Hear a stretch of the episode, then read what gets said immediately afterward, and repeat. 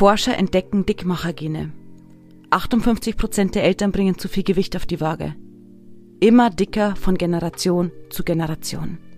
Herzlich willkommen bei Schlank durch Körpergefühl, dem Podcast, der dir zeigt, wie du glücklich abnehmen kannst und zwar ganz ohne Regeln und Verbote. Mein Name ist Veronika Zeitler und ich bin seit über zehn Jahren Coach und Therapeutin. Ich habe 20 Jahre Diäterfahrung und in den letzten vier Jahren über 200 Frauen dabei begleitet, durchschnittlich 15 Kilo abzunehmen. Und zwar mit Spaß, statt Quälerei.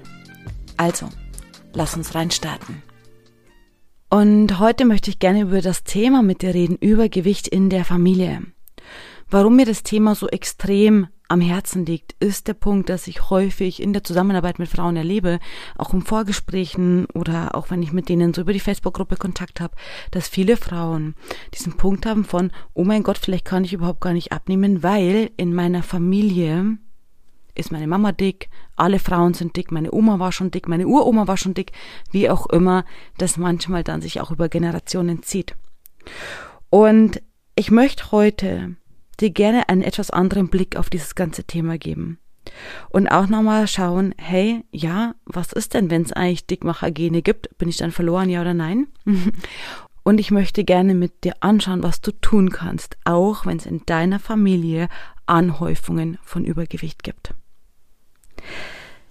Wenn du denkst, hey, wir in der Familie haben alle Übergewicht und deswegen wird es für mich besonders schwierig sein abzunehmen oder deswegen schaffe ich es vielleicht sogar nie abzunehmen, weil in meiner Familie über Generationen hinweg und so weiter und so fort schon alle Frauen übergewichtig waren, dann gibt es dabei ein großes Problem und das ist im ersten Moment gar nicht das Übergewicht, sondern das ist die Ohnmacht dabei. Fühl mal rein wenn die Gene schuld dran sind, dass du nicht abnehmen kannst, dann taucht eine unglaubliche Ohnmacht auf. Auch sowas wie eine Verzweiflung. Weil dann, was sollst du denn da machen? Wenn die Gene das blockieren, dann kannst du quasi gefühlt nichts machen daran. Und das ist jetzt genauso das erste zweischneidige Schwert, was wir an dieser Stelle haben, weil zum einen führt diese Ohnmacht, dass die Gene schuld sind und ich kann nichts machen daran, zu einer Verzweiflung, zu Frust. Frust führt zu Frustessen, was die Spirale einfach nur anschiebt. Und zum Zweiten ist diese Ohnmacht eine super Rechtfertigung oder lass es mich ein bisschen frecher sagen, eine super Ausrede zu sagen, hey ja, ich glaube, ich kann halt einfach auch nichts machen, weil die Gene. Und ich habe es auch schon probiert, ich habe Diäten gemacht, aber weil die Gene so und so und so sind bei uns in der Familie, kann ich einfach nicht abnehmen.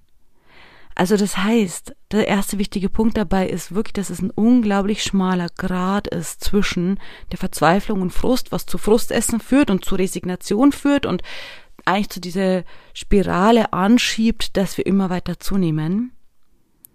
Und das zweite ist so diese Ausrede und Rechtfertigung, wo wir dann so voll eintauchen im Sinne von, ja, ich kann ja nichts machen. Also dann ist es halt so. Und ich möchte heute mit dir gerne einmal anschauen, woran es wirklich liegt. Und dich auch zu einem kleinen Experiment einladen. Weil wenn es in deiner Familie so ist, dass es über Generationen hinweg vielleicht schon Übergewicht gab, dann kannst du einmal gerne auch schauen, was sind denn eigentlich die Verhaltensweisen und der Umgang im Zusammenhang mit Essen und mit Gewicht, den wir vielleicht ebenso schon über Generationen hinweg gepflegt haben. Denn, Achtung, Spoiler, meiner Erfahrung nach aus der Arbeit mit mehreren hundert Frauen aus meiner eigenen Geschichte heraus und wirklich seit 20 Jahren Diäterfahrung, kann ich dir sagen, ja, Klar, es gibt genetische Dispositionen oder es gibt zum Beispiel auch Erbkrankheiten, die weitergegeben werden, die natürlich das Abnehmen schwieriger machen. Ja, auf jeden Fall. Und gleichzeitig gibt's aber einen Punkt, der das Ganze noch viel mehr blockiert als genetische Disposition. Und zwar sind es die Verhaltensweisen, die ebenso von Generation zu Generation weitergegeben werden. Also, das sind zum Beispiel Familien, in denen vielleicht schon deine Mama oder deine Oma gefühlt keine vernünftige Zeit oder keine vernünftige Ruhe hatte, um zu essen oder zu kochen oder vielleicht noch, um für die Familie zu kochen, aber nicht, um auch noch in Ruhe zu essen. Das sind vielleicht Familien, die sowas haben wie, hey, wenn du krank bist, dann darfst du alles essen, was du möchtest, weil dann ist es nicht schlimm, dann schlägt es auch nicht an. Also im Sinne von, das ist dann eher so ein Treatment. Also eine Pflege, die du hast, wenn du krank bist oder leidest du dann, egal was du möchtest und wenn du fünf Eis essen möchtest, auch wenn du keine Mandelentzündung hast, dann darfst du es trotzdem essen, weil gerade wenn du krank bist, dann ist alles erlaubt. Nur schauen wir jetzt an diesem Beispiel schon, da muss ich jetzt nochmal ganz kurz reingehen. Weil natürlich, ich verstehe den Hintergrund. Hey, mein armes Baby ist krank. Hey, ich möchte, dass mein armes Baby alles hat. Deswegen erlaube ich meinem Baby, dass es alles essen darf, was es möchte. Bei Krankheit. Es macht aus doppelter Sicht aber überhaupt gar keinen Sinn. Weil zum einen eben lernen wir ein falsches Verhalten. Zum zweiten bringt's deinem Körper ja gar nichts. Also ganz im Gegenteil, indem wir dann vielleicht alles essen, worauf wir gerade Lust haben, wenn wir krank sind, fördern wir jetzt unter Umständen nicht unbedingt unsere Genesung. Also, ja. Oder es sind zum Beispiel Familien, die Süßigkeiten als Belohnung eingeführt haben. Es kann auch einfach sein, dass deine Eltern, deine Großeltern vielleicht sogar schon so ein Verhalten in die Familie gebracht haben oder Urgroßeltern, ja, wenn das Baby laut schreit, dann gebe ich ihm was. Und unabhängig von einer generationalen Übertragung ist es natürlich auch so, dass wir sind ja alle Säugetiere, dass diese orale Befriedigung auf jeden Fall zur Beruhigung führt. Das ist aber nochmal ein ganz anderer Punkt, den ich dir auch gerne nochmal in Ruhe irgendwann in einem anderen Podcast erkläre. Aber das heißt, natürlich funktioniert diese orale Befriedigung, dass wir Säugetiere zur Ruhe kommen. Also heißt, es kann sein, dass deine Eltern oder Großeltern angefangen haben, wenn du geweint hast, wenn du traurig warst, wenn du nicht einschlafen konntest, wenn du nicht zur Ruhe gekommen bist, dass du dann vielleicht eine kleine besondere Belohnung bekommen hast. Das sind jetzt nur ein paar Beispiele, an denen du aber erkennen kannst, ja, das sind oft Verhaltensweisen, die entstehen und die dann über Generationen weitergetragen werden. Oder ich arbeite mit Frauen, die mir dann erzählen, hey, bei uns ist es immer so, jeder Nachmittag 15 Uhr gibt's ein Stück Kuchen. Das hat meine Mama schon so gemacht, meine Oma hat so gemacht und das war immer ein schönes Familienzusammentreffen und dann haben die nicht jetzt unbedingt nur aus Heißhunger oder so, sondern auch einfach aus einer familiären Prägung heraus jeden Tag ein Stück Kuchen. Hey, und nochmal, ein Stück Kuchen ist nicht schlimm. Wenn der Rest der Balance passt mit deinem Körper, dann kannst du das locker essen, ja? Aber es geht einfach darum, dass wir so eine Anhäufung an, ich sage jetzt mal, komischen Verhaltensweisen haben, die dann dazu führen, dass jede Frau in der Familie dick ist. Oder zum Beispiel, das haben auch manche Familien, dass die Frauen bei den Schwangerschaften zunehmen und dann die Kilos nicht mehr wegbekommen. Vor den Schwangerschaften war vielleicht alles okay, dann sind sie schwanger geworden, dann sind die Kilos kleben geblieben und sie haben die nicht mehr wegbekommen. Und dann hat der Kopf ihnen erzählt, ah ja, bei meiner Mama war es ja auch schon so und deswegen habe ich jetzt auch zu viele Kilos nach der Schwangerschaft. Nein.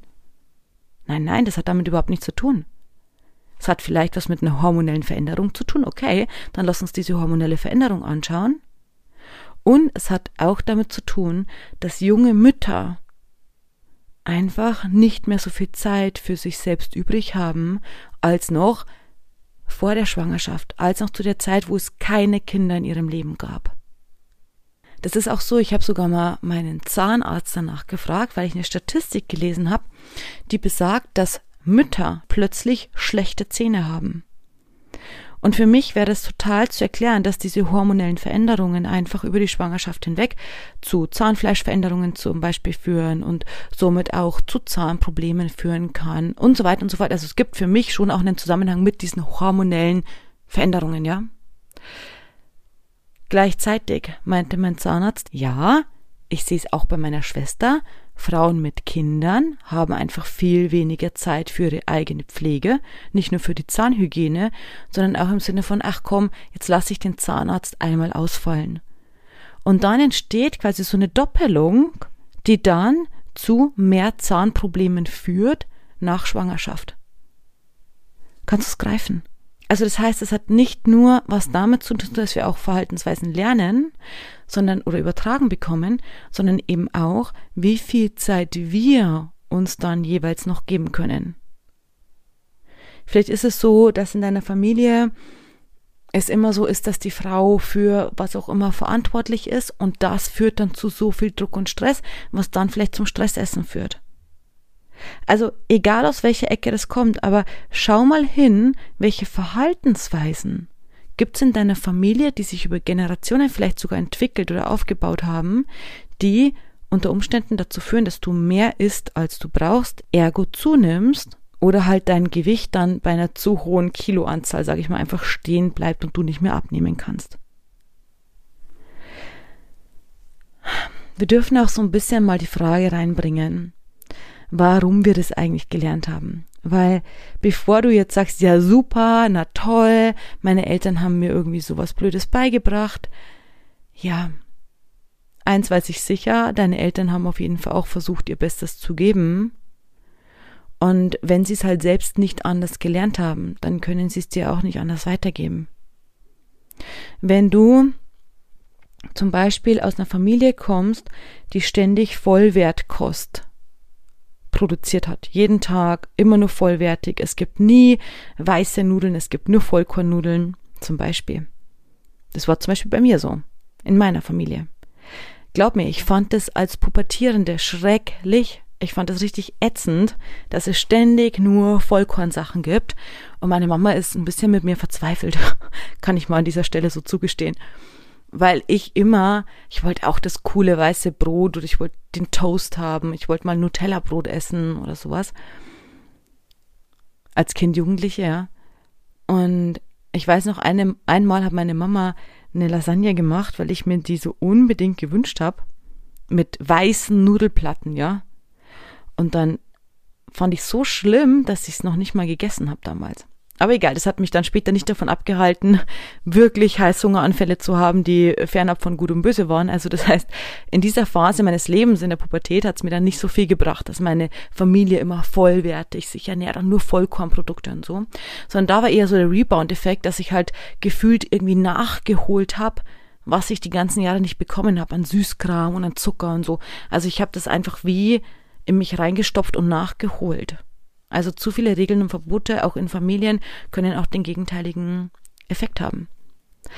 Jedenfalls heutzutage ernähre ich mich genauso vollwertig. Also nachdem ich so echt ein paar heftige Jahre mit Kilos rauf und runter, zu und abnehmen, Diätwahnsinn und so weiter hinter mir habe, bin ich heute in meiner Balance angekommen und ernähre mich, ich weiß jetzt nicht, ob genauso vollwertig, aber sehr vollwertig. Das heißt, das ist zum Beispiel eine Prägung, die ich mitbekommen habe, obwohl es zwischendurch so aussah, als wäre ich verloren, was das Thema Essen betrifft. Also nimm mal so ein bisschen diesen Fokus her. Hey, was ist denn eigentlich die Prägung, die du mitbekommen hast? Und können wir uns heute hier gemeinsam auf diesen Standpunkt stellen, auch wenn es eine genetische Disposition gibt. Ich bin nicht verloren sondern es gibt einiges, was auch ich tun kann, um mein Verhalten oder die gelernten Dinge aufzulösen oder zu verändern, die Muster, in die ich quasi reingeboren bin, aufzulösen und zu verändern und was Neues mir einfach anzueignen. Einfach Verhaltensweisen, Umgangsweisen mit mir und mit meinem Körper, die zu meinem Wohlfühlgewicht führen. Also können wir uns auf den Standpunkt stellen, dass wir nicht ohnmächtig sind, sondern dass wir jetzt hier, auch meinetwegen gemeinsam, alles tun und alles lernen werden, damit du dein Wohlfühlgewicht auch nachhaltig erreichen kannst. Und zwar egal, was in deiner Familie Generationen vor dir alles abgelaufen ist. Und dafür möchte ich dir heute auch so gerne eine kleine Übung mitgeben.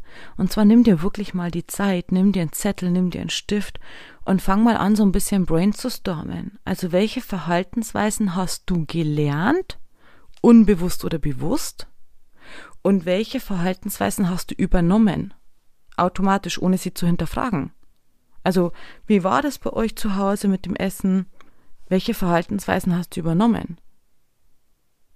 Und welche passen sie überhaupt noch in dein Leben oder hättest du es eigentlich lieber anders? Also sowas wie, wir haben schon immer abends warm gegessen. In meiner Familie zum Beispiel ist es so, wir haben schon immer abends nur kalt gegessen, also Brotzeit gemacht. Und also für mich ist das heutzutage manchmal ganz komisch, wenn ich dann abends irgendwie koche, weil ich es halt so gelernt habe. Nichts davon ist schlimm.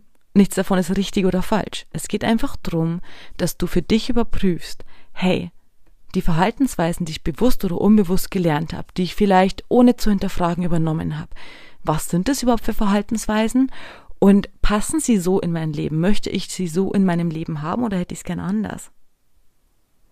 Und der zweite Teil der kleinen Übung ist, dann wirklich für dich klar zu bekommen, hey, was von dem möchte ich vielleicht verändern? Und dann kannst du erstmal alles rausschreiben und für dich notieren und dann in aller Ruhe hergehen und nach und nach vielleicht für dich oder für deine kleine Familie das so zu verändern, wie du gerne Ernährung und Versorgung bei euch hättest und wie dir sozusagen der Ablauf und die Gestaltung von Mahlzeiten gut tut und die dir dienlich ist, dein Wohlfühlgewicht zu erreichen. Und zwar ohne irgendwie ohnmächtig zu sein, weil deine Oma auch schon zehn Kilo zu viel hatte, sondern ganz im Ernst dir auch so ein bisschen sozusagen, ja, dich an der Nase zu packen und zu sagen, hey, so what, egal was Generationen vor mir war und ob alle Frauen und so weiter, ob das vielleicht sogar ein Frauenbild bei euch in der Familie ist, ja, als Frau musst du oder als Frau hast du automatisch ein paar Kilo zu viel. Kann ja auch sein, dass es sogar so eine Prägung ist, eine Art von Frauenbild. Ja, unabhängig von dem, was du mitbekommen hast, für dich jetzt herzugehen und zu sagen, okay, ich mache jetzt hier ein Reset, weil ich als Frau möchte gerne in meinem Leben mich wohlfühlen in meinem Körper und ich möchte gerne, was auch immer, wie viele Kilos wiegen. Und ich möchte gerne, auch wenn meine Mama und meine Oma gesagt haben, ja, das schaffst du nicht mit dem Abnehmen, ich habe es mein Leben lang probiert, komm Kind, lass es gleich sein, ich möchte mich trotzdem wohlfühlen und ich möchte trotzdem gerne den Abnehmweg gehen.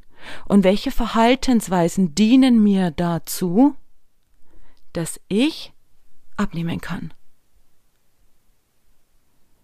So, und dann setz eins konkret fest, was du jetzt angehst, also den ersten Schritt, den du an Veränderung angehst, und nach und nach und nach kannst du dann dein Leben so umgestalten, dass die Verhaltensweisen zu deinem Wohlfühlgewicht passen. Und du vielleicht sogar die erste schlanke Frau seit Generationen in deiner Familie wirst. Hm. Schönes Bild, oder?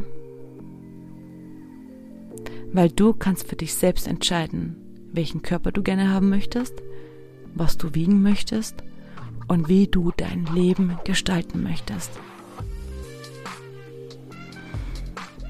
Ich freue mich drauf. Ich freue mich auf deine Nachricht auch zu dieser Folge, bin gespannt, was dir dazu vielleicht einfach einfällt. Schreib mir gerne auf Instagram oder im Facebook Messenger. Und dann wünsche ich dir jetzt einen ganz wundervollen Sonntag. Bis zur nächsten Folge. Deine Veronika.